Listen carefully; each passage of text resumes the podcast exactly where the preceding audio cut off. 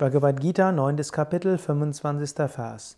Wer den Engelswesen huldigt, geht zu den Engelswesen. Wer den Vorfahren huldigt, geht zu den Mahnen.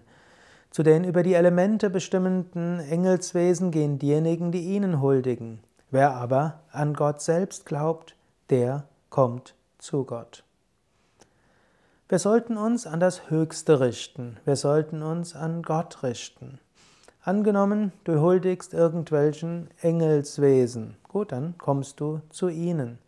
Oder angenommen, du huldigst irgendeinem vorübergehenden Streben, hm, Hobby oder was auch immer es sein mag, oder ein tollster Theaterschauspieler zu werden, oder hm, du huldigst dem Mammon, dem Geldgott. Hm.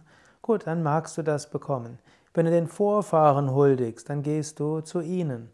Heutzutage huldigen manche Menschen den Vorfahren. Sie wollen den Erwartungen der Eltern und der Großeltern gerecht werden. Wenn du immer nur tust, was deine Eltern von dir erwarten, gut, dann bleibst du auf ihrem Level. Du kommst zum Level deiner Eltern, aber du willst darüber gehen. Wenn du den über die Elemente bestimmenden Engelswesen huldigst. Manche Menschen sind fasziniert von Naturwesen, von Naturgeistern, Natur Gestalten, Feenwesen und so weiter. Höchst faszinierendes Thema. Und viele Menschen, die Yoga üben, werden ja sensibler und sie können vielleicht Naturwesen sehen, fühlen. Aber passe auf, wenn du dich zu sehr damit beschäftigst, dann bleibst du auf dieser Ebene hängen. Nichts ist falsch, solange du nicht daran hängen bleibst. Und du kannst alles spiritualisieren, indem du sagst, alles, was ich tue, bringe ich Gott dar.